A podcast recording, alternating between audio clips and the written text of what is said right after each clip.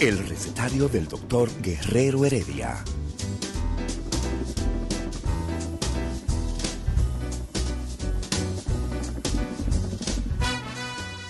Una respuesta para cada pregunta. Una receta para cada problema. Ven a nuestra propuesta radial, amena, diversa y solidaria. Con alto sentido humano y profesional.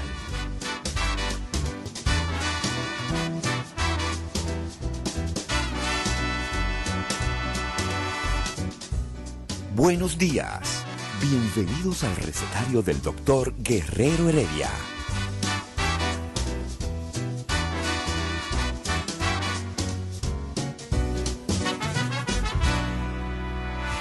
El recetario del doctor Guerrero Heredia. Bueno, continuamos. Ven acá, yo no pude escuchar porque estaba. Te acabaron, te acabaron el estaba audio. No, te acabó Domingo y, y Ricardo. Tú vienes temprano y entonces entras, irrumpes en la cabina Ajá.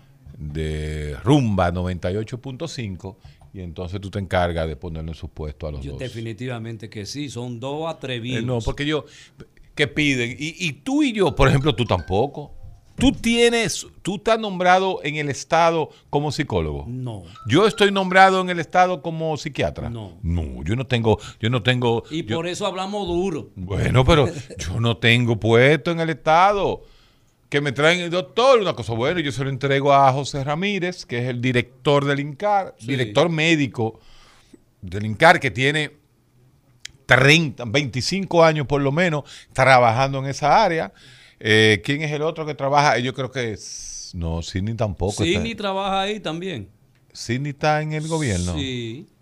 ¿Y José Pues no. Ramírez? No, no están. Pero no es que en el no en el gobierno, sino que tienen, son empleados públicos. Da su servicio. Exacto. No, yo no después creo. De, después de 10 A años. Mauri 12 sí. años. ¿Eh? A Mauri sí. A Mauri. A Mauri era eh, director del, del, ¿cómo se llama? Ney Arias Lora. Del Ney Arias Lora yo y fue, que- yo era de que el de recursos humanos. tú eras de- subdirector de recursos humanos y fueron cancelados. Totalmente. por Se el me van de aquí. Eh, Pero no fue culpa de Chanel, fue en la época de Chanel. Bueno, No, lo que pero ustedes los no porque ustedes los mandaron a cancelar. Bueno, pero Chanel Porque ustedes venían de la, de la, eh, eh, ustedes eran del grupo, decían, de Nelson Rodríguez, Sí, Monegro. Así, así es. Entonces- Un saludo para Nelson allá en ¿Y Moca. a, y a Chanel? Yo, no tengo, yo no conozco a ese Ah, señor. ok, está bien, pues yo sí. Eh, Digo, entonces yo lo lo- ah. sacaron, lo sacaron por, por serios, porque encontraron los Pero- plátanos 40 y lo pusieron a Mira, 10. Héctor, tú sabes, un ejemplo. Entonces, espérate, vamos a hacer una recapitulación. A Mauri García es empleado público del Estado. Eh, José Ramírez, empleado público del Estado. Eh, Iván Silva ahora es senador público del es del Estado. Estado, sí. Eh, pero Además- no tiene, no tiene una, una- un nombramiento como médico del Estado. Sidney Espinosa, También, creo que tiene sí, su sí. nombramiento público. Ajá.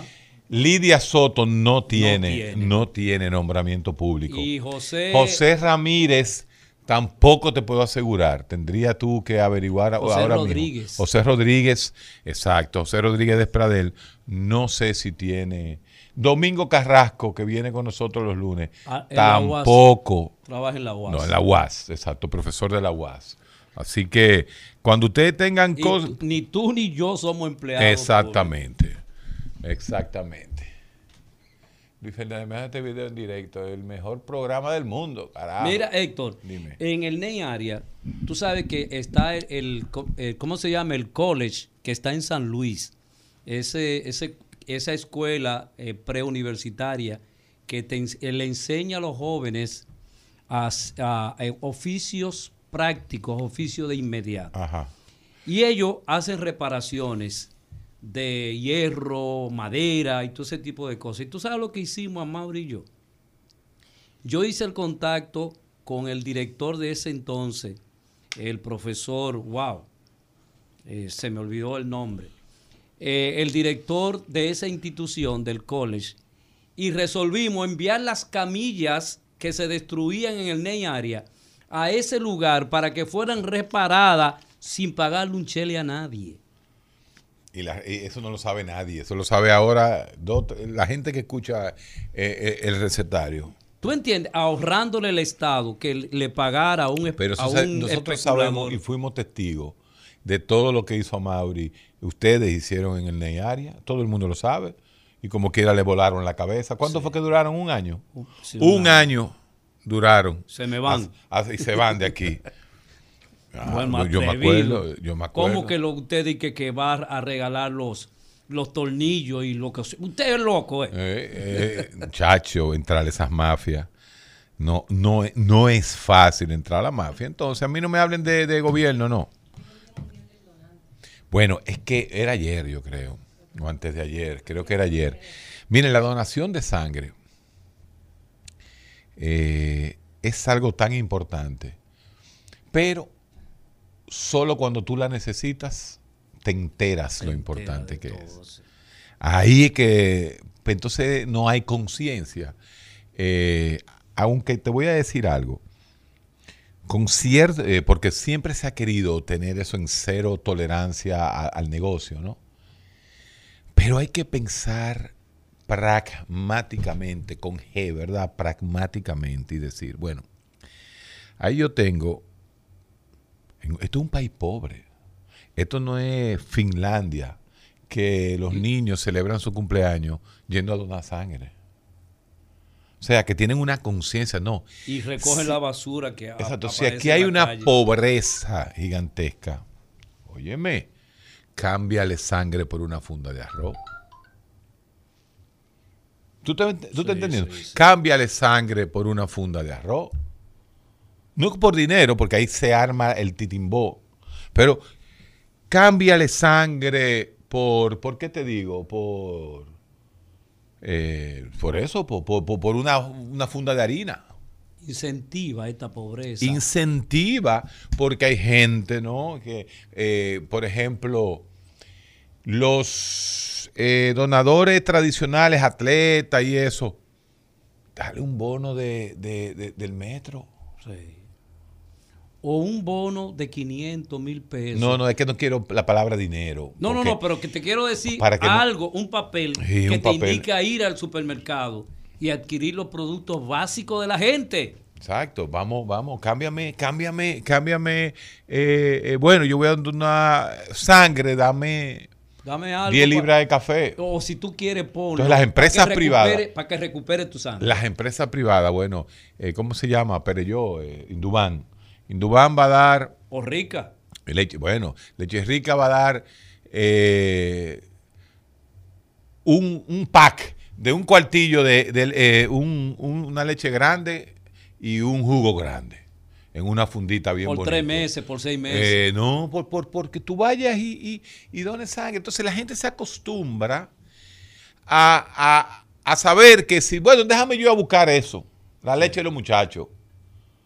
Porque si no, señores, un mundo, un país donde Ricardo Nieves, ahora yo le voy a echar la culpa a- de, de eso a Ricardo Nieves, porque hay gente que se lo toma personal. al cantante. Tú sabes que hay gente que se toma personal cuando uno dice que el país tiene un, seis, un sexto de primaria. Ah, no, no. Y se ofenden. Ey, se ofenden y Se no ofenden. aceptan se eso. y- ofenden. Y te se- mandan para No, no, que yo, que sí, que eso es culpa mía decir eso. Sí. Que yo soy que estoy diciendo que este país tiene sexto de primaria.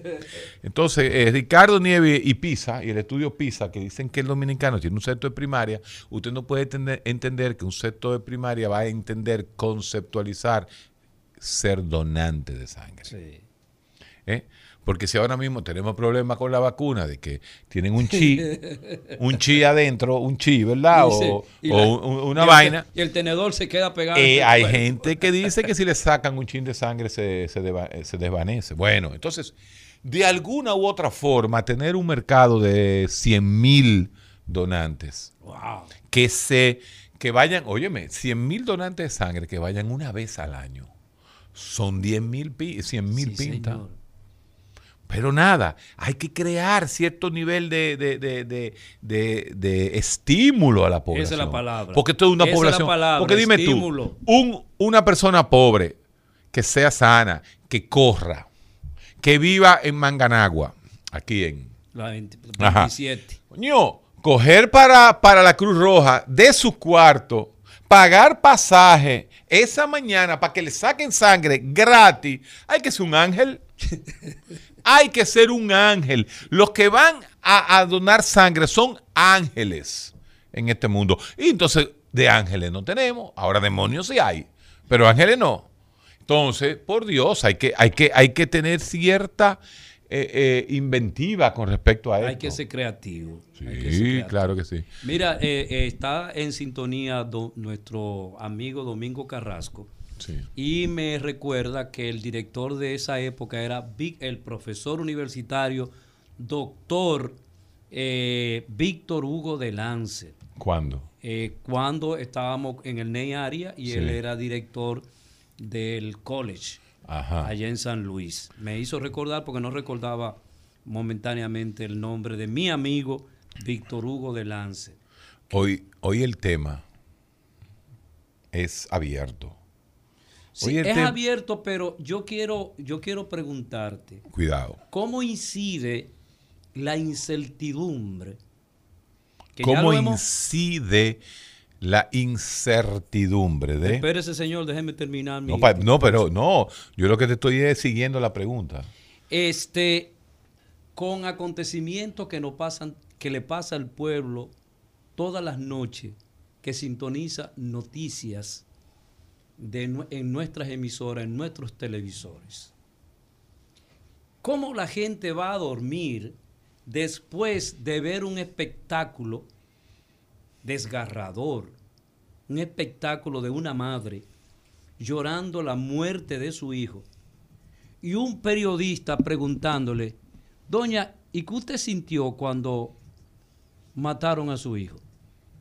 ¿Cómo, cómo eso impacta en la psiquis, en el elemento consciente, no solamente de esa señora que este abusador le hizo esa pregunta, sino de ese adolescente, de ese joven, de ese adulto que se va a dormir con esta noticia en su, en su psique, en su mente en ese momento. Excelente. Después de esta pausa, el pasado presidente del Colegio Dominicano de Psicólogos va a teorizar sobre lo que él acaba de exponer. El recetario del doctor Guerrero Heredia.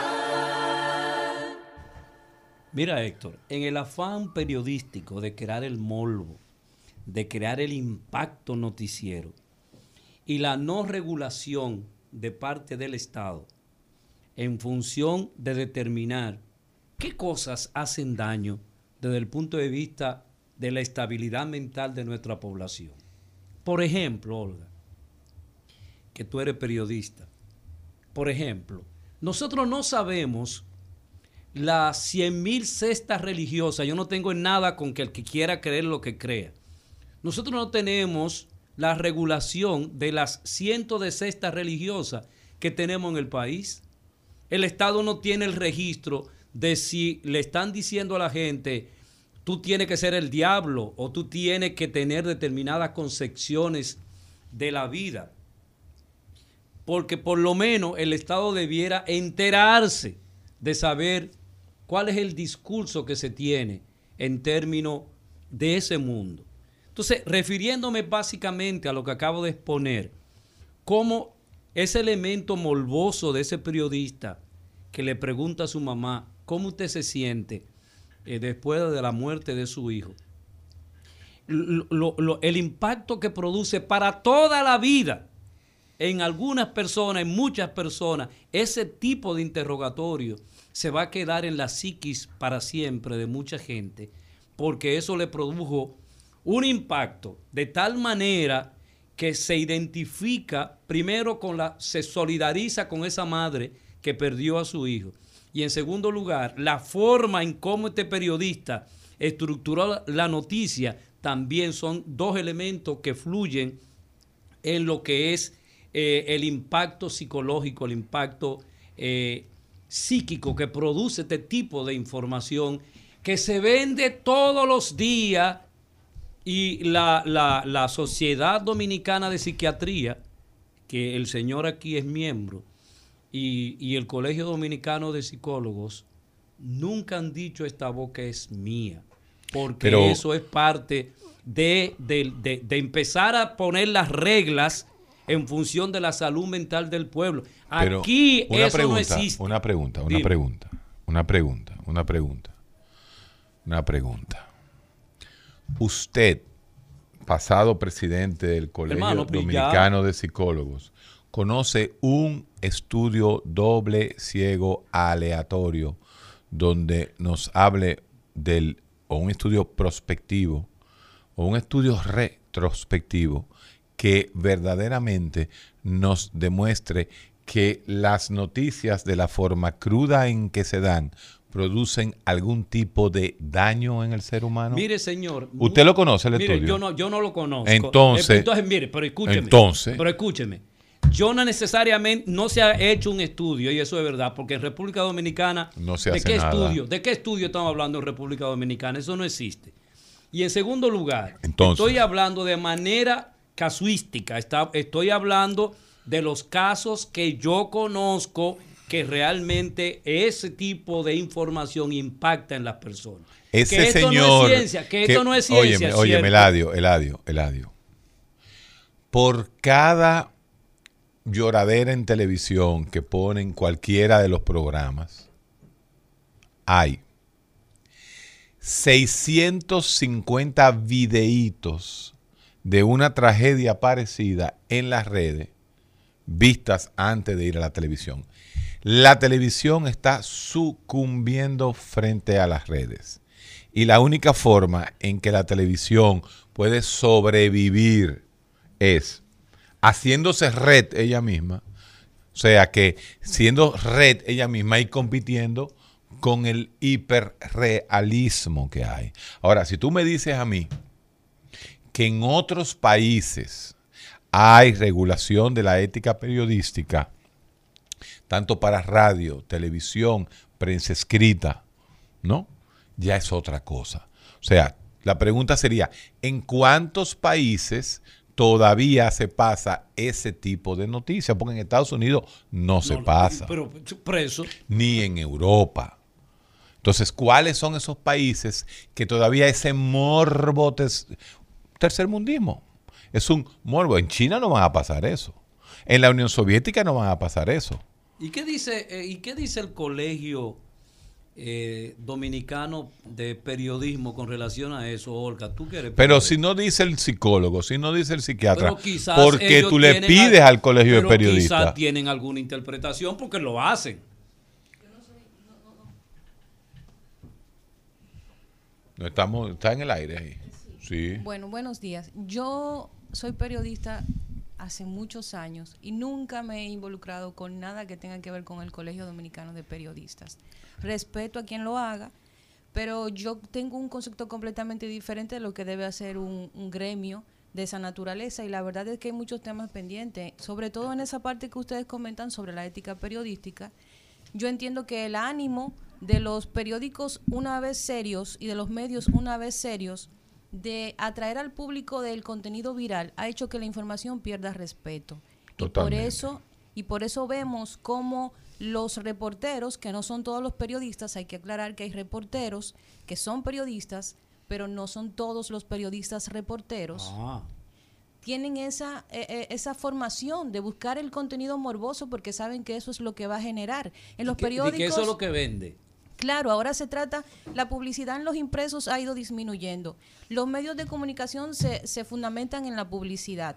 Han tenido que migrar a lo digital. A los periódicos impresos le tienen los días contados. Así es. El papel le queda poco. Tú coges los periódicos, tú coges Diario Libre, aquí cuando yo llego, Diario Libre, El. Carido, El Caribe, Hoy, eh, El El. Listín, El Día y El Nacional. y el, eh, bueno, el, nacio- el Nacional. Sí. Sí, todavía existe. Pero en la tarde. En la tarde, Sí, en la tarde. Sí, en la. No, pero como yo llego aquí a, a- a las 10, ¿no?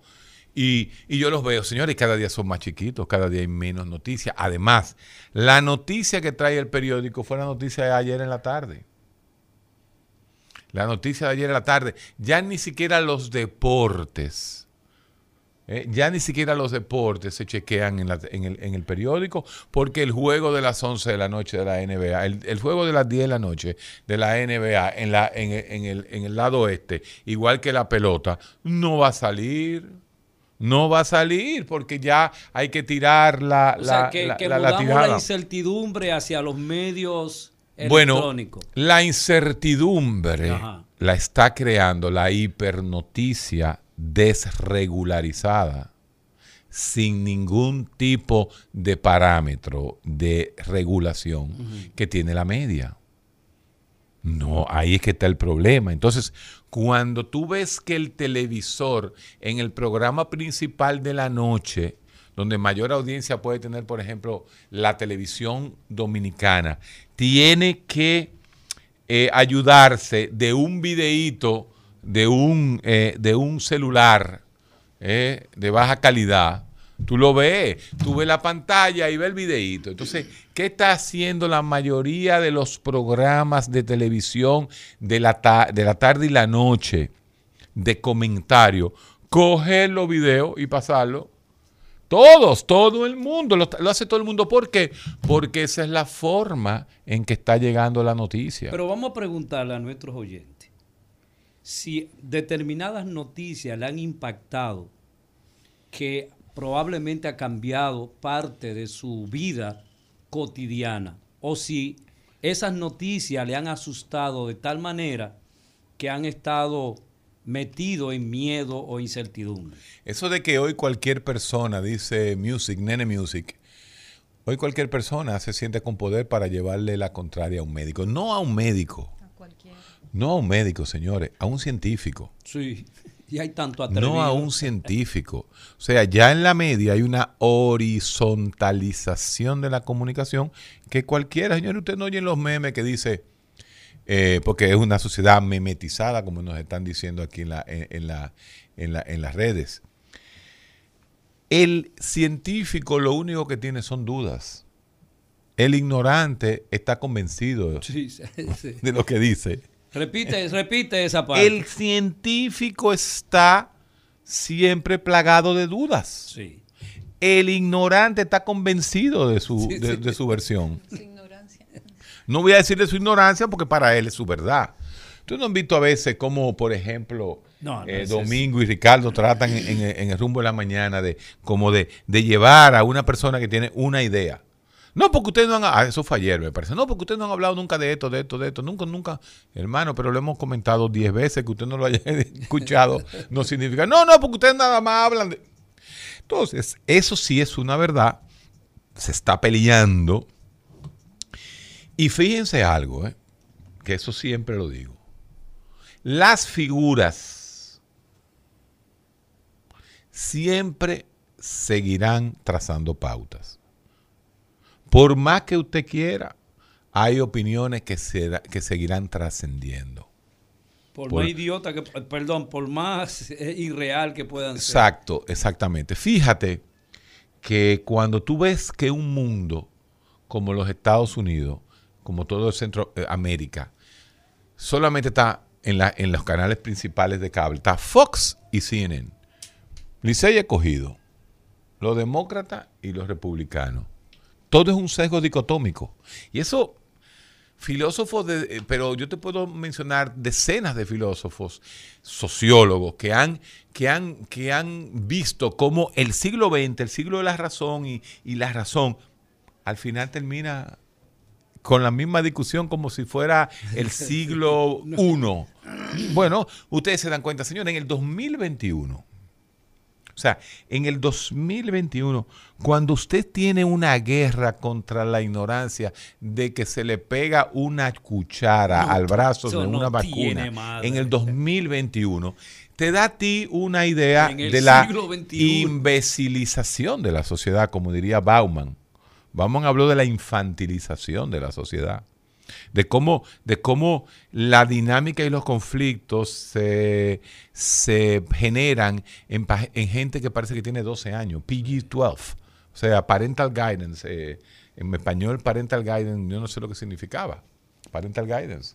Eh, restricción, cuando te ponían en el cine, restricción mayor de 18 años, menos de 18 años no podían entrar. Entonces, usted se da cuenta que la dinámica y el, el mundo tiene, tiene un nivel de infantilización en la media con los memes. Los memes son infantilización de una noticia real. La tribu urbana. Bueno, la horda urbana le decía, le decía también. Dice Byung-Chul Han que las redes han creado un acercamiento que se convierte en irrespeto. Claro que sí. Aquí cualquiera es irrespetado. Y nosotros, yo te voy a decir algo, eh, que hemos estado en todo el siglo XXI en la comunicación dominicana. Lo hemos vivido. Cuando nosotros estábamos en el 2005, 2006, 2007 en la radio, era muy difícil ¿eh? que, ob- obviamente, uno siempre trae temas que provocan, ¿no? Para provocar. Pero la gente entendía que nosotros lo que éramos eran provocadores de temas, pero no querían confrontar a uno de forma personal. Sí. Y tú te has dado cuenta cómo al pasar de los años, pasa, después del 2010, Se 2012, sienten empoderados. ahí voy. Cuando en el 2012 llega el teléfono inteligente, cuando llega, eh, eh, era BlackBerry primero, ¿verdad? El inteligente fue BlackBerry. Yo creo que 812 era BlackBerry. 82, 9. 92, 2002. No, no, pero, pero espérate, que no, no, no venga por ahí. Estoy hablándote de lo último. El, el- el que dio el switch, el cambio verdadero y la horizontalización, el golpe final fueron las redes en, en los teléfonos inteligentes. Justamente. Twitter en el nove, eh, Twitter fue en el 90. 1990. Sí, señor. Los Hace celulares, 30 años, Twitter. Los celulares Ah, bueno, empezaron en el internet. 82. Pero claro, Eladio, yo estoy diciendo es cuando vinieron estos, los teléfonos Sí, inteligentes sí. que tiran los videos, cuando vino WhatsApp, cuando BlackBerry, no, los BlackBerry eran, era, era el, mecanismo de mensaje, después vino WhatsApp y, y- otra serie de, de Yo no creo que Twitter sea tan, tan, tan, tan viejo del, del 90. Eh, no, Twitter es del 2009, señores, pero por Dios. 2009, bueno, 2006, 2009, gracias a, a Ángel Luna, que nos dijo, 2006. Exacto, 2006, o sea, nada más tiene 14 años, lo que te digo. 2009, eh, el 90, señor, hace 30 años, el 90, 31 años. Entonces, esto fue cambiando y uno que está en la onda herciana, que está en la radio, por ejemplo, ustedes saben, mi gente del Instagram Live, lo difícil que se me hace para mí. Ustedes notan que yo no soy un Instagramero, que yo no soy un YouTuber, que yo no soy una persona que, que, que está mm, set mind, que tiene su mente en esto. No, eh, eh, la mente mía está aquí, en el micrófono. Lo mío es la radio. Ahora, para que yo eh, trascienda ya en los últimos o sobreviva en los próximos 10 años, esta información que sale de mí ya no solamente puede ser captada por la radio, porque oye, como dice hoy una gente que en Manganagua nos está oyendo, en, ahí en Manganagua nos está oyendo, aquí mismo en la misma radio nos está oyendo. Entonces esa antena gigante que hay aquí en RNCC, ya eso está obsoleto. Entonces yo tengo que estar en el Instagram, tengo que estar en YouTube, por cierto, no, no, no lo acaban de poner, pero el punto es que estamos ahí. Entonces tenemos, tenemos que entender, ahora bien, ¿qué ha producido eso? Exactamente. Que ya a ti te llame Juan Pérez, ¿verdad? Y, y te insulte. Te insulte de una forma que, por, por- por cualquier cosa, porque uno hace medio millón de información en un año. Entonces, un pedacito, una información que tú no estés de acuerdo, Pim, ya eso crea una. Entonces, cuando tú vienes a ver un, un comunicador, un comunicador que sobrevive las redes, va a tener en un momento en contra a todo el mundo. Porque si tú hablas cosas eh, eh, que, crean polémica, por más que tú quieras, en un momento dado van a estar en contra tuya. Entonces, ¿qué dice Bauman? ¿Qué dice Byung-Chul Han? La noticia mala corre seis veces más rápido que la noticia buena. Y la fake corre el doble de rápido que la mala. La fake es. La fake es la, la, la noticia falsa. Entonces, sí. Entonces, hay que entender que por eso mm, usted no puede supersensibilizarse con los comentarios. Por ejemplo, el Estado Dominicano, después de esta pausa, yo le voy a decir que para mí se sensibilizó demasiado en los primeros ocho meses de gobierno, después de esta pausa. El recetario del doctor Guerrero Heredia. Regresamos al recetario de Guerrero Heredia. Eh, mire, usted puede hacer contacto con nosotros al 809-682-9850. Repito, 809-682-9850. Y de cualquier rincón del mundo, 1-833-380-0062. Usted puede comunicarse Buenas. con nosotros. Dice que por qué no subieron el programa la semana pasada, imagínese. Buenos Línea días. 2, buenas. Buenos días. Diga usted. ¿Cómo están ustedes? Bien. Estamos bien. Mire, con todo respeto, especialmente a usted, Guerrero Heredia, que usted me inspira por el hecho de que yo tuve la satisfacción y el privilegio de conocer a su papá. Yo soy, quien le habla es el ignorante. Cuando yo ayer llamé, Espérate, que- Para- espérate. ¿me está escuchando? Mira, espere, espere un momentico, espérese, Dios mío. ¿Qué pasó? Aló. Repítame. Mire, yo le habla el ignorante. Eh, estoy haciendo el uso de las réplicas, si me lo permiten. Mire, yo, cuando yo llamé ayer al programa y le, y, le, y le dije, lo primero que hice fue que me identifiqué con los análisis y, la, y, y las posiciones que ellos habían tomado con relación a Nicaragua. Pero le dije que cuál era la razón de que no se le daba el mismo énfasis al problema de Colombia, que es peor que el de Nicaragua. En el sentido humano, en el sentido político, en todos los sentidos, es peor que el de Nicaragua. Entonces, eh, yo no dije que ellos no han hablado del asunto de Colombia. Yo lo que sé es que ellos hablan en lo superfluo. Ellos se basan para analizar el problema de la, la cuestión fiscal, que fue lo que encendió la chispa, pero es que en Colombia hay un problema mayor que ese y ellos no lo profundizan. Eso fue todo lo que yo planteé. Y se me dijo ignorante, se me dijo del todo. No, no, pero espérese. Espérese un momentico. Porque el problema de Colombia sea mayor para usted en su percepción que el problema de Nicaragua. Yo, a mí no me meten eso, yo no sé de esa vaina. Entonces, eh, ¿usted cree que que lo que hay que hablar es de Nicaragua? No, no. Por eso eso, no, pero es que es que tú no es que tú quieres, óyeme, tú tienes 20 donde no es. pero oye a lo Está otro, no porque mira, yo no tengo ningún interés en eso. Primero porque que no me gusta hablar de política internacional porque no sé, o sea, no manejo la política de Daniel Ortega. de- es más, te digo algo. Yo no sé quién es el presidente de, de- de- ¿cómo se llama el presidente de Colombia ahora mismo? Yo no me sé el Iván nombre. Duque. Duque, exacto, Duque. eh, eh, vaina Duque. Entonces, óyeme, óyeme, óyeme, Le óyeme oigo, le oigo. tú le dices que ellos hicieron un análisis, fíjate como tú dices, tú le hicieron un análisis superficial.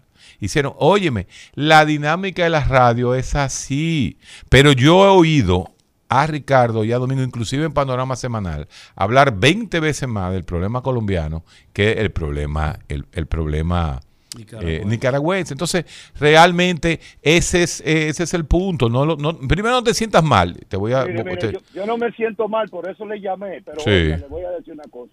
¿Usted cree que es justo, como ellos reaccionaron? ¿Usted sabe por qué? Porque usted lo conoce muy bien a ellos dos, a Ricardo y a, y a Domingo Páez. Mire, cuando uno llama al programa, si es algo que ellos no están de acuerdo con uno, ellos comienzan de una vez a rebatirle. Recuérdese que yo le decía, déjeme terminar la idea. Y él ahí, tran, tran, tran, tran. ¿Por qué?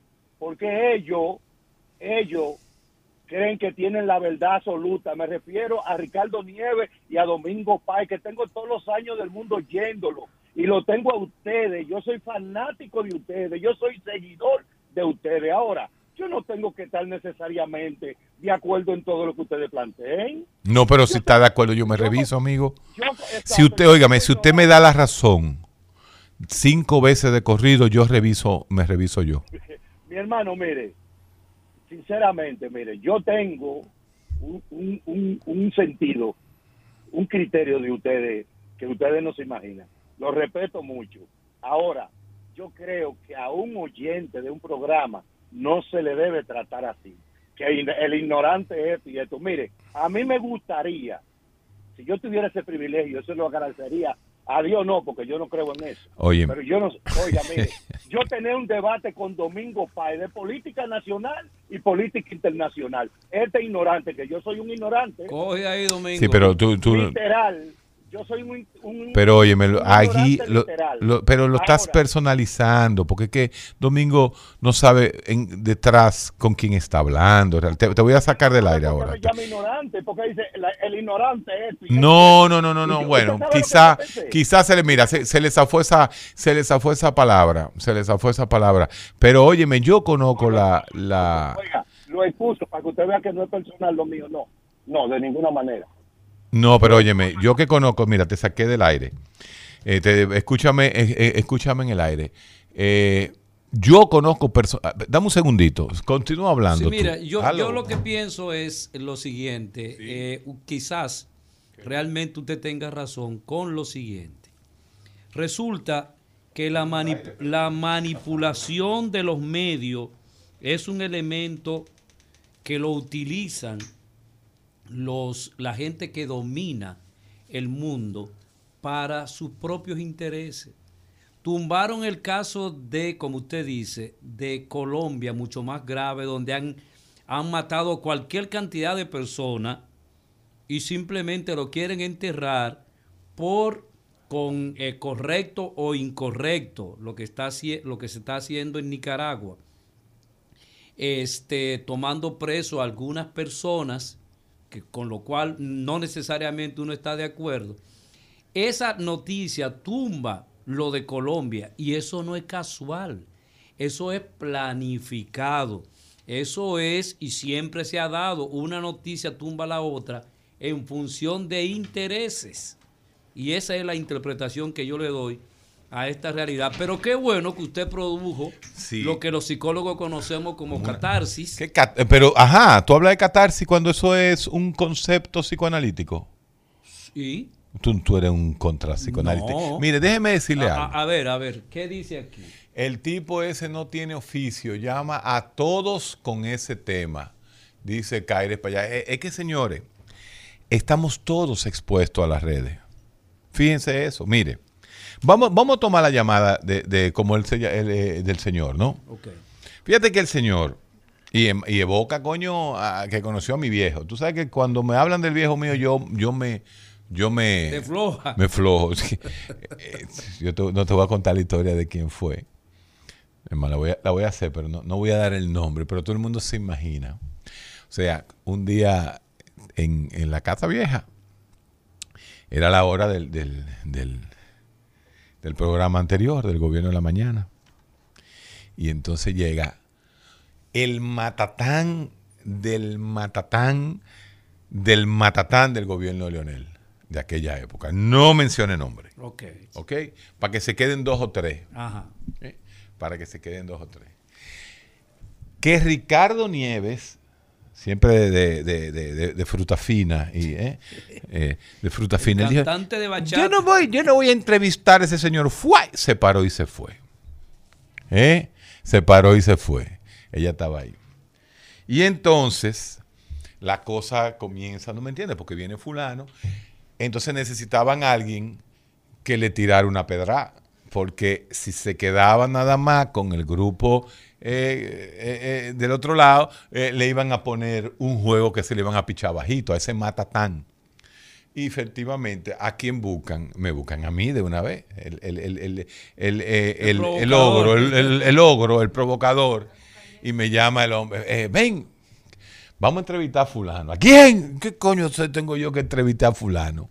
Bueno, llega el hombre, justamente yo estoy afuera, y viene el tipo así y me dice, me mira a los ojos y me dice, tú eres igualito a tu viejo. Déjame decirte algo. No, pero oye, no, no, porque ahora es que viene lo bueno.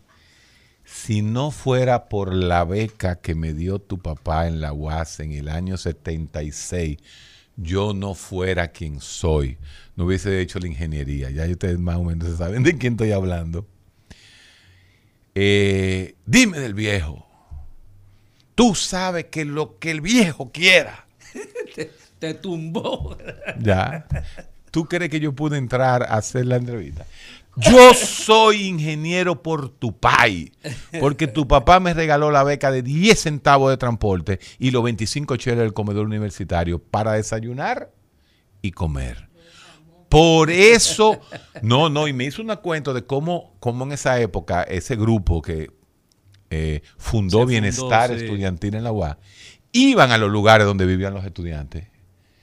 Y cuando mi papá llegó al lugar donde él vivía, él había puesto que él no tenía ni siquiera ropa, y era verdad.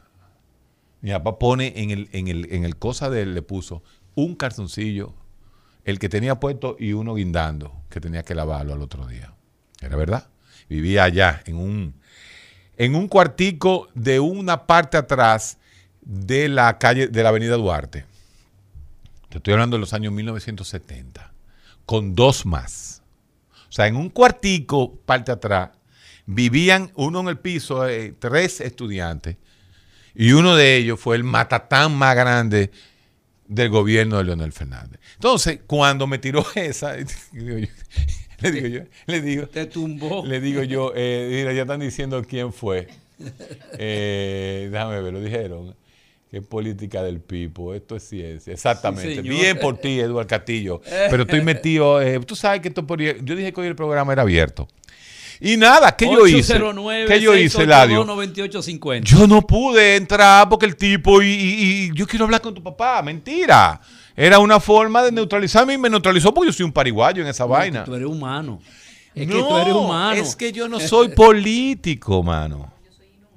Yo no soy político. Cuando yo te digo a ti que en el último año yo caí en la biopolítica, era porque el COVID coincidió con unas elecciones.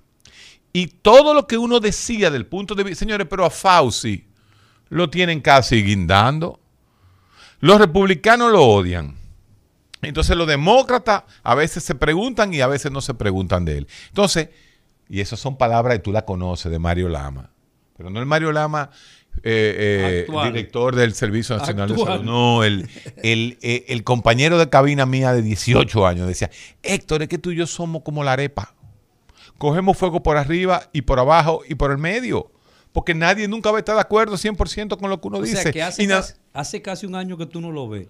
¿A quién? Ay, ¿A, ti qué te importa cuando yo Muchas lo veo, gracias, Mario? Muchas gracias. Sí, no, pues yo te, conozco. mar- tú te eres. marginó también. No, no, no. y me- no coge la llamada tampoco tuya. Oye, ¿Qué es lo que tú estás hablando? Ese es un resentido que está hablando. Resentido. Eso- Eh, a ti, a ti. ¿Tú es estás de- resentido de- con Mario Lama? Después de siete años. Sí, yo estoy resentido con él. O sea, ¿qué se siente estar resentido con alguien? Se siente Después de esta pausa, vamos a ver qué se siente estar resentido con alguien. Pero va a seguir este tema abierto. Vamos, hoy la ciencia es la ciencia de la vida. El recetario del doctor Guerrero Heredia.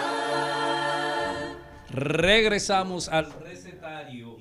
Y una de las cosas que Domingo Carrasco me escribió y me dice: Un clínico puede decir con propiedad lo que yo estaba diciendo con relación a cómo las noticias y las preguntas periodísticas para levantar el morbo incide en el comportamiento de la gente. Y como, por ejemplo, me dice, los medios occidentales criticaron mucho la indolencia del Estado soviético, donde un equipo de hockey sobre hielo desaparecieron, murieron en un accidente aéreo y el Estado soviético publicó en la prensa el partido de hockey de esa noche. Ha sido suspendido. Fíjese cómo los estados se respetan y pueden y inciden en la protección de la salud mental de la gente que aquí no lo tenemos. Aquí no hay protección de la salud mental. Mire, si a usted si usted ha tenido alguna incidencia, algún impacto de alguna noticia, llámenos ahora al 809-682-9850. Porque tú no vas a, a responder sobre el chisme que teníamos. Es de Mario Lama. Y que tú no, estabas Mario Lama siendo un... eh, eh, haber, de haber pasado 10 años juntos, de repente, eh, tú le marcas el teléfono y no responde. O si no aparece un sujeto que no conocemos y de repente te dice que no te puede atender. Pero, pero en ese Es momento... que tú nada más llamas para pedir, manito. Pedir, yo. Ah, Ah, tú perdón. te estás volviendo loco. Yo pedir. Para ti. No. eso no es verdad, eso no puede. Tú no Yo lo he ti. tratado de llamar para una enfermera, por ejemplo, Sí. Y para gente que ha tenido Pero problemas. tú crees que a un funcionario de esa alcurnia allá arriba, pues yo no sé, pues yo nunca he sido funcionario, tú lo vas a interrumpir en una comunicación con el presidente de la República porque Eladio quiere ayudar a una enfermera.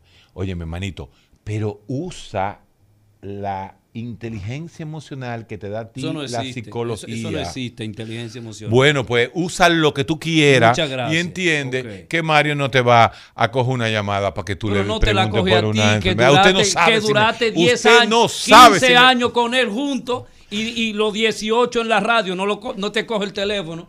¿Qué me lo va a coger a mí? Que Eh. lo conocí apenas hace 10 años. Doctor, ¿es Nietzsche el padre de la posverdad con aquella que no hay hechos, hay interpretaciones? Mira, hoy, señor, el tema varía, ¿eh? este es un tema, miren, hoy mismo eh, estaba yo viendo CNN, yo escucho tempranitico en la mañana. Eh, le doy un bureo a BBC, le doy un bureo a CNN. ¿Le da un le doy- qué? un bureo, un bureo. Un, un- y entonces eh, hay, un, hay un anuncio, creo que es CNN, donde te van llenando el vaso, el cliché del vaso medio vacío, medio lleno, pero te dicen, eh, aquí este vaso tiene 500 miligramos. Eh, si está aquí, tiene 250. La única verdad es que el vaso está a la mitad. No hechos son hechos. CNN. Oye esto. Justamente diciendo la lo contrario a Nietzsche, que dice, el hecho no importa, es la interpretación del hecho. Entonces, la misma CNN dice, eh, hay gente que dirá que está medio vacío, hay gente que dirá que está medio lleno, pero la verdad única es que está por la mitad. Y ahí vuelve el peloteo. Como tú dices, sí, el padre de la posverdad, porque cada quien tiene su verdad, como tiene su verdad ese señor que llamó, que hizo catarsis, como tú le dices, en el programa de, de los médicos, porque, De los médicos. y de los psicólogos, de los trabajadores de la salud. Entonces, O sea, en nuestro programa. es nuestro programa, nuestro. Eso es tuyo. Ah, es así que se ah, llama. Tú ves cómo, cómo nos tiramos el psiquiatra y el psicólogo. Entonces, sí, el hecho es que está por la mitad. Bien, ¿verdad? Vamos a volver, vamos a hacer filosofía, vamos a hacer, vamos a hacer 40 minutos de filosofía. Es más, vamos a hacer 41, pues me lo voy a coger un minuto a, a- a- a- a- al, al grupo que ¿Cómo viene. que te dice Charlie Mariotti cuando te ve? Byung-Chul Han, doctor, doctor Han, doctor Han. Vamos a hacer un poquito. Sí es cierto, el vaso está por la mitad, como dice CNN. ¿Verdaderamente eso es lo que importa? Depende. Depende de lo que se llama la consecuencia. Depende. Porque aunque usted quiera decir que es verdad que está por la mitad, un grupo lo percibe como medio vacío. Y que, que esté 250, yo lo veo medio vacío. ¿Qué es lo que importa? Mi verdad. ¿Y en qué se basa mi verdad? En muchísimos sesgos. Como en la cómo- vacuna, en por cómo- ejemplo. en cómo- sí, pero no, no, no, no, no. eh, eh, va- va- vamos a volver para entrar a terapia cognitiva como ayer. ¿Cuál es mi verdad?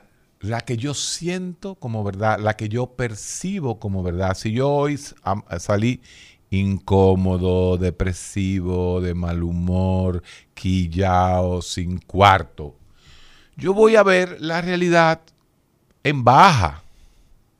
Entonces, lo típico es que cuando me den las cuatro respuestas, y usted diga, ¿cómo tú ves, la, cómo tú ves el vaso?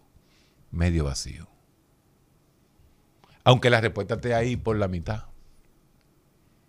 Porque la realidad real, como yo hablo, es 250 mililitros, es la mitad.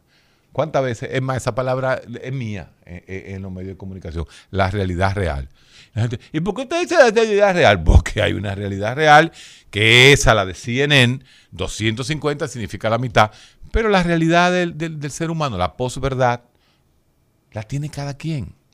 Si tú te amaneciste hoy que te sacaste el premio, Ladio, o que compraste otra de las casas, porque él se dedica a comprar casas, eh, hiciste un buen negocio, bueno, pues entonces tú estás contento y tú dices, no, hombre, ese vaso está medio lleno. Con esos poquitos de agua yo cruzo el desierto. Optimismo o pesimismo. Volvemos a la misma. Fíjate que volvemos al eterno y, y- y al final todo es dicotomía, todo es o, o blanco o negro Así es. o creo o no creo. Entonces, sí, Nietzsche podríamos decir que dentro de lo que le llaman los filósofos de la sospecha, fue el primero y, sí, le dio duro, duro al romanticismo y al idealismo kantiano. Eh, eh, Nietzsche les rompió los esquemas. No significa que, no significa que es el dueño de la verdad. Porque a él, a Nietzsche, como decía él, a mí no me importa que tú me creas. Es un problema tuyo. Si tú no tienes mis oídos, tú nunca me lo vas a oír. Eso dijo en Vaca Multicolor, en Así hablaba Zaratustra. Decía, eh, solo aquellos que tengan mis oídos que me escuchen. Vete para el carajo. Haces lo que te dé la gana. Yo digo lo que digo. ¿Entiendes? Y él lo que está diciendo es eso. Cada quien se crea su verdad, pero lo que sabemos los científicos las ciencias eh, psicológicas y las ciencias de la, de la medicina psiquiátrica es que la verdad tiene un sesgo. Tiene un sesgo cognitivo muy fuerte. Y hay miles de estudios que nos pueden dar eh, esa verdad. Hay una realidad real como hay el sentimiento de los sentimientos. Wow, ¿cuál es el sentimiento de los sentimientos? Ese es buena. Ese debe ser un programa. El, ¿Cuál es el sentimiento de los sentimientos? Rudy García, el programa de hoy hay que titularlo Ciencia con un toque sutil de morbo. Hermano, mire, si no hay morbo en los programas, eso, eso lo aprendí yo, eso sí también lo aprendí yo eh, Vamos hace a muchos escuchar a años. nuestros oyentes. Vamos a escuchar a alguien. Buenas, Ea, diga usted. sí, Héctor, bu- bueno, yo ahorita pensé que estaba perdido en el programa, porque no sabía si estaba en el programa de ustedes, en el recetario o en, o en cuál era. ¿Por qué? ¿Por qué? Bien. Dame, dame tu impresión Bueno, de eso. Porque había un tema que no era propio del programa, por eso. ¿Cuál? El de, el de, el de exacto, el de El de Nicaragua y el de Colombia. Exactamente, sí, sí, sí, que no, no se acostumbra a tocarlo en el programa tuyo, o de ustedes, mejor dicho. Sí. Pero, voy con, pero voy con dos preguntas del tema, del tema de hoy. Voy a hacer un paréntesis, para hacerte una pregunta a ti, me la responde al final de mi intervención.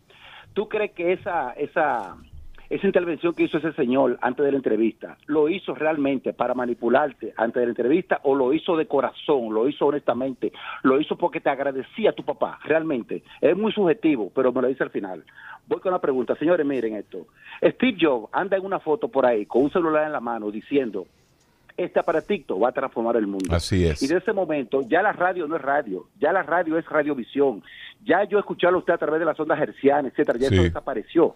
Ya yo tengo que verlo a ustedes y eso ha ido transformando lo que es la media. Entonces, antes los noticiarios ordinarios, por ejemplo, lo que eran los problemas sociales, problemas de crímenes, robo, pleito, etcétera, yo lo veía, yo lo escuchaba a través de Radio Mena informando Sí. Notitiempo. O sea, ¿Tú te acuerdas eh, cómo eran las, las Sí, noticias claro. en aquella época? El, sí, el mundo al día era ya era a través de la televisión y quizá un pequeño video, pero, Rodriguito. Sí, pero editado, editado. Y quizás esa edición, entre paréntesis, podría haber venido comprometida. Bien, hoy en día, como tú dices bien, Héctor, un videíto de mala calidad, con un improvisado, te hace una información, te filma un evento, un hecho, te lo filma Sí, y te lo tira a las redes.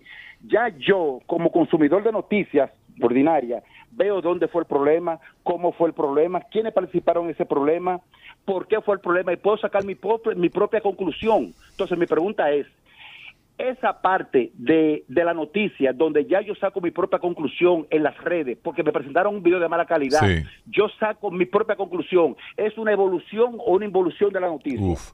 Ese, ese, ese es otra, eh, mira, esa es otra gran discusión, ¿no? Y, es de Chulhan, lo teníamos aquí, y de, de otro famoso francés filósofo, Baudelaire, que decía, ¿dónde está la verdad?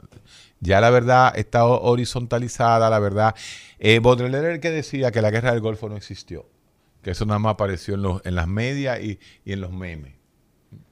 Decía, Ajá. ¿tú te acuerdas que trajimos a un científico Sí. aquí que dijo, no, yo estuve en la guerra del Golfo? Pero bueno, eh, así mismo es. eh, la mayoría de lo que hay en las redes son eh, es basura, es garbage, es mucha basura.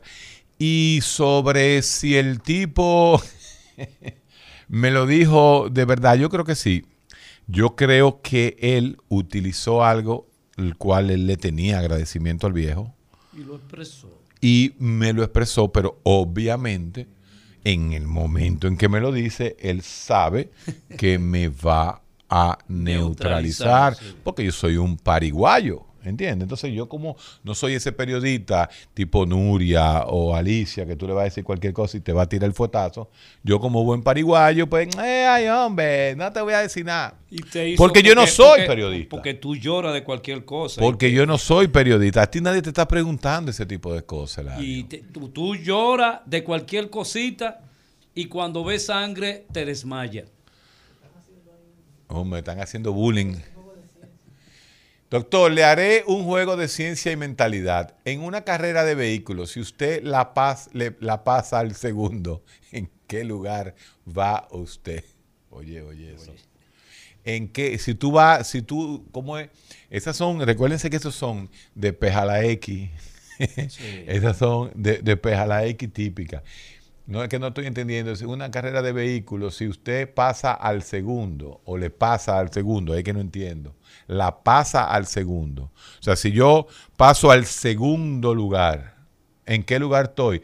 Tú dirías que estaba en el tercero, pero obviamente que estoy en el primero en ese momento.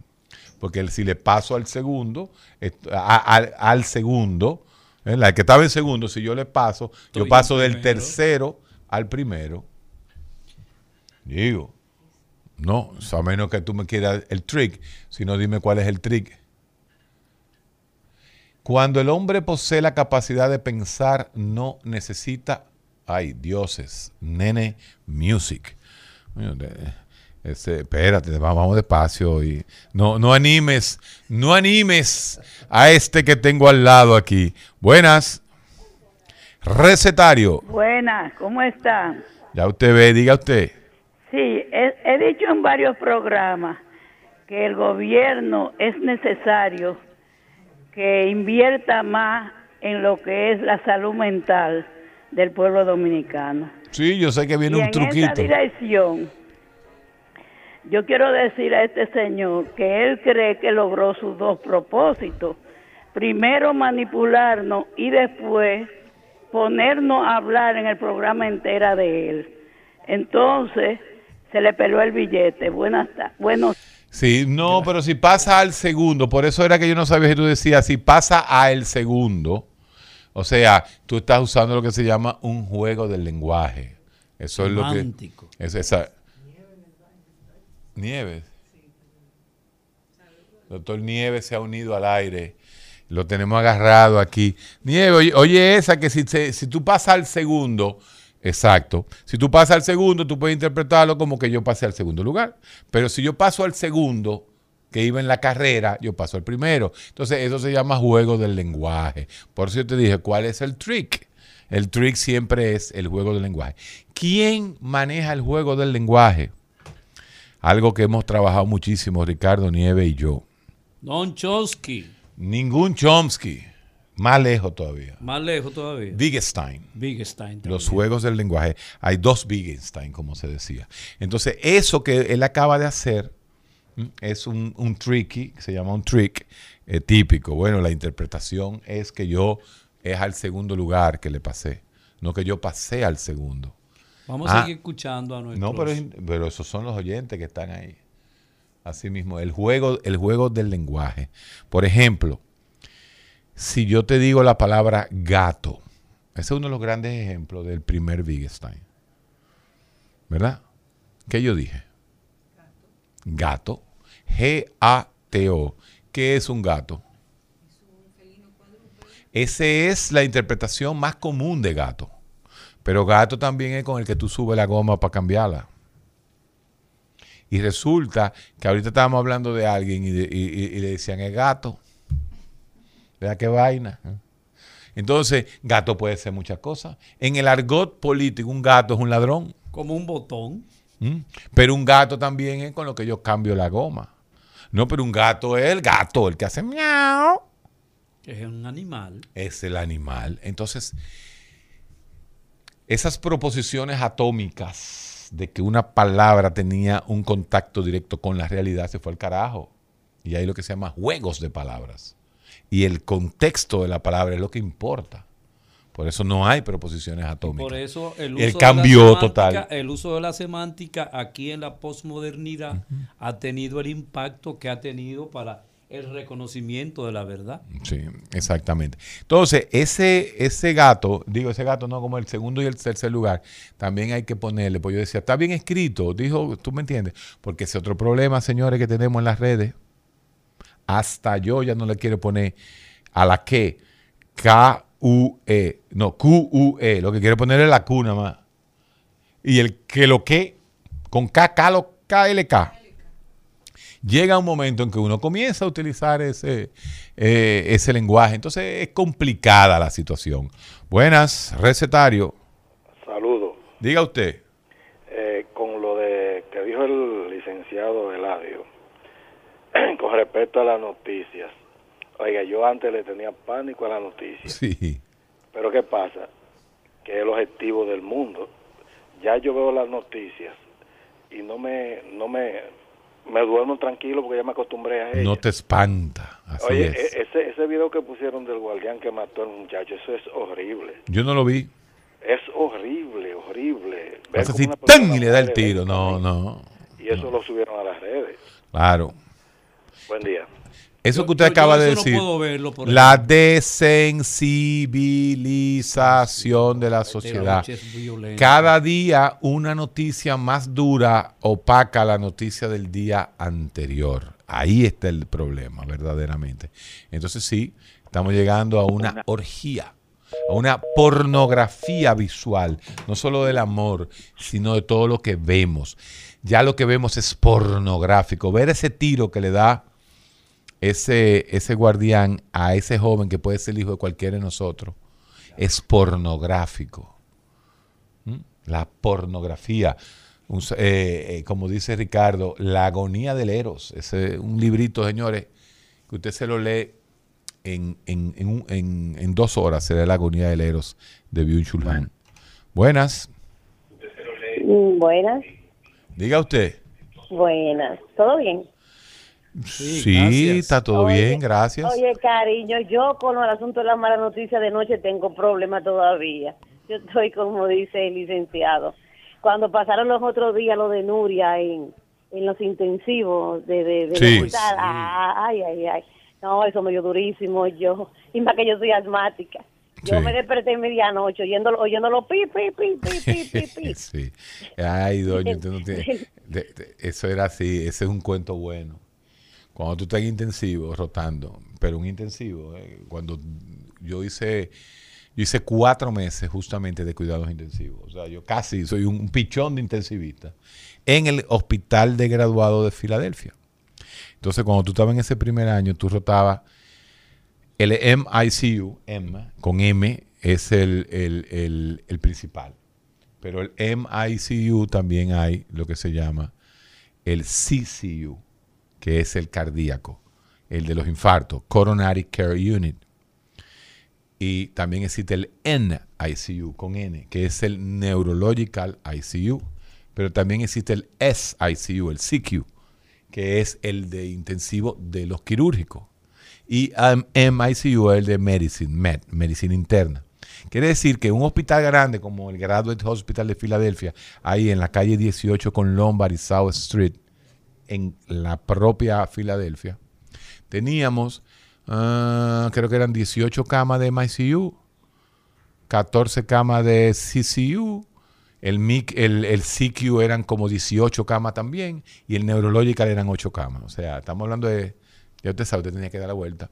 Entonces tú comenzabas desde las 9 de la mañana, desde las 9 de la noche, pip, pip, pip, pip, pip, pip, pip, y uno se iba acostumbrando, porque las enfermeras con el oído, las enfermeras tan tranquilas comiendo y hablando de pelota, porque el sonido es pi, pi, pi, pi, pi, pi, pi, pi, pi, pi, pi, pi, pi. cuando hace pi, anda al carajo ahí, al juidero y como, entonces, pero es el primer juidero, después de ese primer juidero, cuando hace pi, viene el segundo y es ya la bocina. Y en esa época cuando yo trabajaba todavía había beeper. Los beepers existían. Entonces se llamaba Code Blue. Code. Y entonces había otro que era el 555. Code 555. MICU, CCU, SICU. Oye, mire, usted salía corriendo. Entonces, como dice la doña, usted no tiene idea de lo importante que era cuando usted se quedaba dormido en una unidad de cuidado intensivo, que usted agarraba y se tiraba en un, en, en un, en un, en un sillón y le decía a la enfermera, eh, dame 15. Eh, Cuando tú le decías a una enfermera, uno como dominicano, latino, era, era más confianzú con las enfermeras que los hindúes y los pakistaníes, ¿no? Y los mismos americanos. Éramos más... Y siempre había una enfermera latina.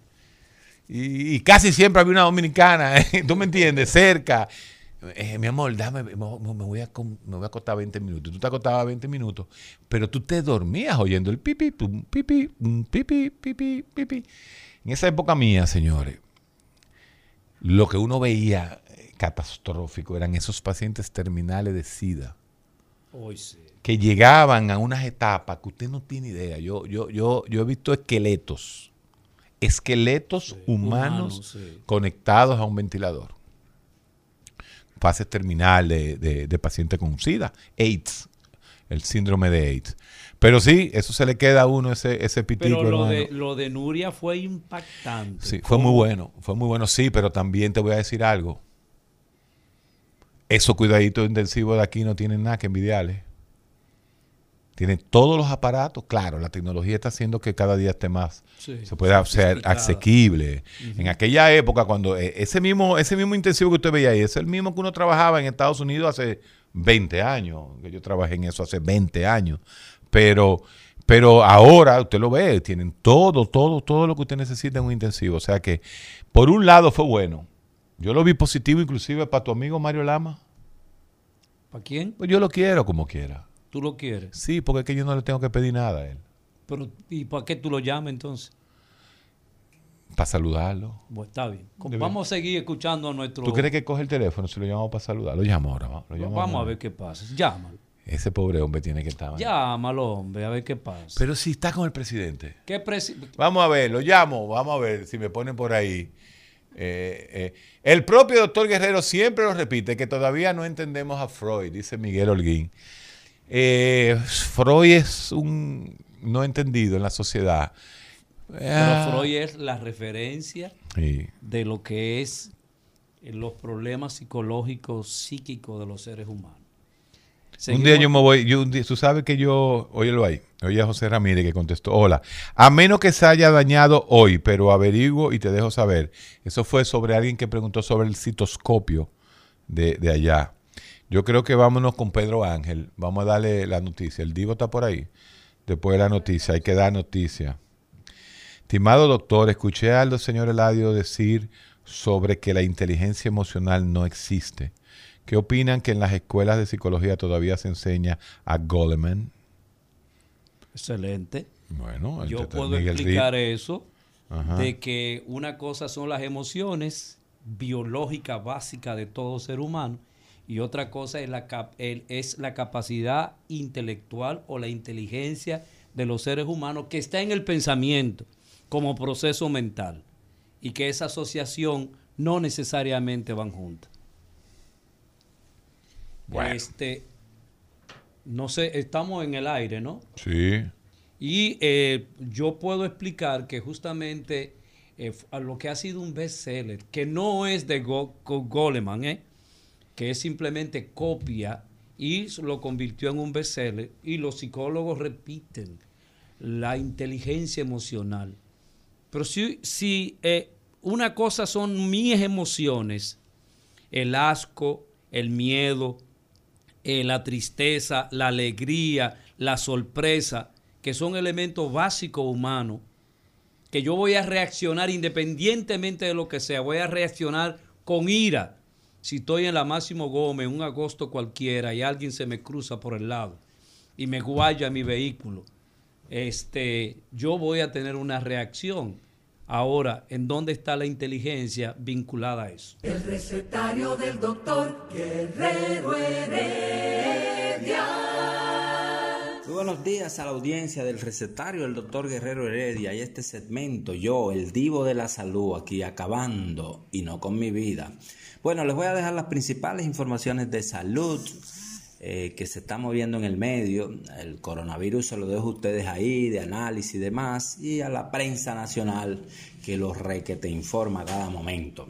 Miren, la mayoría de los extranjeros que vienen al país por servicios médicos lo hacen en procura de hacerse cirugías estéticas, reveló la Sociedad Dominicana de Cirugía Plástica en el recién concluido Congreso de Turismo de Salud. También tenemos que la aseguradora de salud Worldwide Seguros cerró una alianza estratégica con el Hospital New York Presbyterian de Nueva York. Esto para ampliar la red de servicios de sus afiliados. Tenemos también que el ah, doctor José Rafael Yunen, quien también es empresario, criticó la postura del colegio médico en torno a, las, a los paros y demás. Eh, eh, movimientos de protestas en el sector salud. Dice Yunen que es contraproducente que el Colegio Médico Dominicano, del cual es miembro, esté promoviendo paros en medio de una pandemia. Y finalmente en la agenda tenemos que este martes el grupo Ferrer analizará la lumbalgia.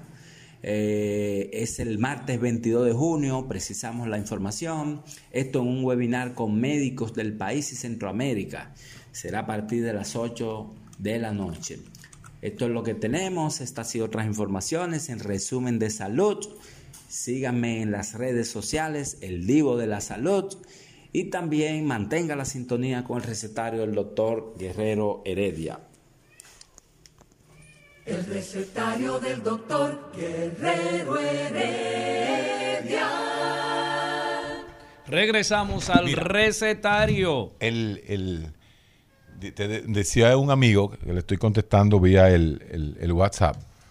Y él nos dice, bueno, con, usted aprende y uno desaprende. Yo le digo, oye, pero decirle desaprende a uno es un insulto. Pero yo no lo digo en el tono malo. No, mira, hay que desaprender. Porque si usted aprende que la vacuna le, tiene un chi adentro, usted tiene que des, deconstruir esa, esa, eh, eh, eh, esa real. Mira, lo que nosotros consideramos como inteligencia emocional. Mm, estoy, escúchame, manito, él me está grabando ahora. Nosotros, los psiquiatras, le buscamos clínicamente la explicación a lo que se le llaman los trastornos de personalidad. Nosotros vemos que esos patrones de conductas y de relaciones interpersonales con los demás ¿ah? Nos crean un problema eh, eh, en nuestro trabajo. Concho, fulano es difícil. No, pero fulano es muy acomplejado. Raro. Fulano es medio raro, hermano. Se ofende de nada. Pero fulano es un explosivo. Entonces, ese término de inteligencia emocional ¿eh? es como una especie de resumen cognoscitivo. ¿Entiendes? Esto es como un resumen cognitivo de algo que, un, un, resumen cognitivo, una conclusión en que llega tu cerebro frente a una situación. Entonces, Daniel Goleman y un grupo de gente que siempre ha trabajado lo que es la inteligencia emocional, le, llamaron a esto inteligencia emocional. Pero no es que existe una inteligencia emocional. Entonces, en eso, el licenciado Eladio Hernández tiene razón la inteligencia emocional ¿ah? es totalmente subjetiva al individuo. Es totalmente subjetiva al individuo, porque no hay un estándar de inteligencia emocional. No lo hay.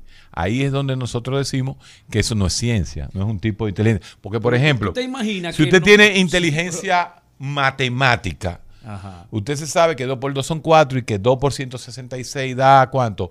Eh, 384. Una vaina así. ¿Entiende? Entonces, cuando usted tiene parámetros para medir inteligencia matemática, usted da un parámetro estándar.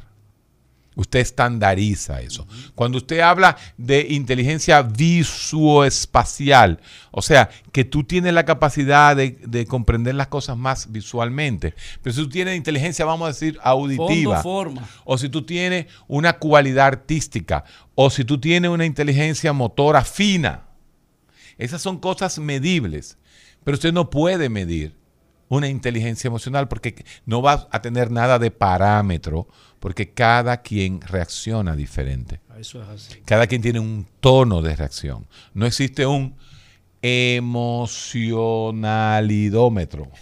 Porque las, las emociones son biológicas, son incontrolables. Bueno, pero también el pulso es biológico y es medible. La frecuencia cardíaca es biológica y también es medible.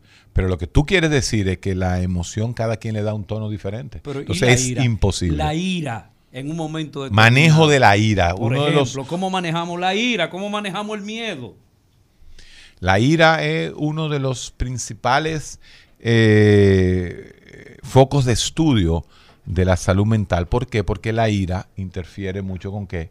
Con la vida social. Así es. Con ira usted mata a cualquiera.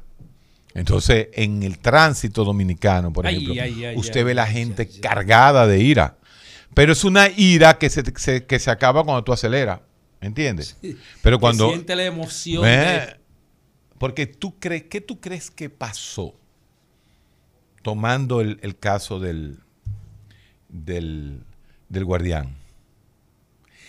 El guardián tuvo un choque de ira en el momento. Sí.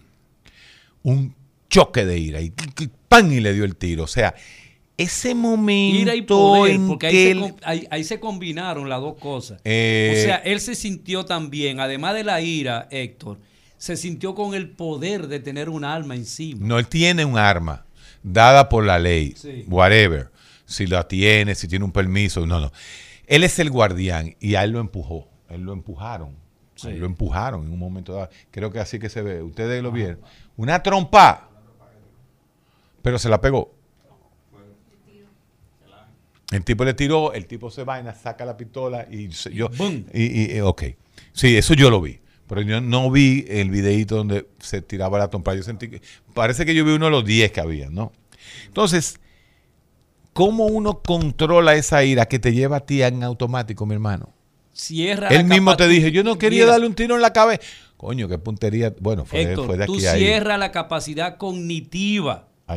Tú cierras la capacidad cognitiva, sale el simpático con un sistema autónomo. Sí, señor. Eh, Ustedes saben cómo se llama el sistema simpático, este sistema autónomo. Fight or flight. O peleas O huye. o huyes. ¿Qué hizo el guardián en un momento? El guardián inclusive se fue. El tipo le tiró. Y el tipo entonces reaccionó de una forma iracunda. Y mire lo que pasó. La maldita tragedia que creó. Entonces, ese manejo de la ira es una de nuestras principales funciones y de los Es psicólogos. Por ejemplo, sí. nosotros en neurociencias, nosotros eh, tenemos grupos de soporte de manejo de ira. Y tenemos también un programita específico individual, los pacientes, para manejo, Manejo de la ira. Eso lo hacemos en lo que le llamamos street psychology. A ti no te gusta esa palabra, pero es lo que nosotros le decimos, esa, esa psicología callejera. ¿Qué es una psicología callejera? La psicología de... de, de- de- Del de- control, de del control de los impulsos. de ti en este, en, en este callejón que vivimos. Porque es un callejón en donde vivimos. Entonces hay reacciones La que uno- tribu, la uno, tribu. uno tiene, uno tiene que, uno tiene que tratar de buscar mecanismos que no actúes automáticamente. Hay un momento en que, usted lo sabe, todo el mundo tiene, todo el mundo tiene su punto de ebullición. todo el mundo tiene el momento donde explota. Puede ser el ángel San Mateo y explota. Explota al final. Inclusive. No, es un ser humano. la ira. Es un Bueno, ser humano. Pero es que hasta la interpretación hermenéutica de la Biblia, usted tiene en el primer testamento muchas reacciones de ira del propio Dios en la interpretación de Pero la Dios di que tiene un ejército. No, no, no, no, no, no, no, no, no, no, no, no, no, no. Di que no. Di que no. No, respeta, respeta. Pero yo no estoy respetando sí, nada. eso del disque, el disque, el dique. Pero no dice que eh, el Señor tiene un ejército y llegará con fuego y y eliminará a trompetas. los pecadores. Sí, pero eso es en el Apocalipsis. Pero óyeme, óyeme, óyeme.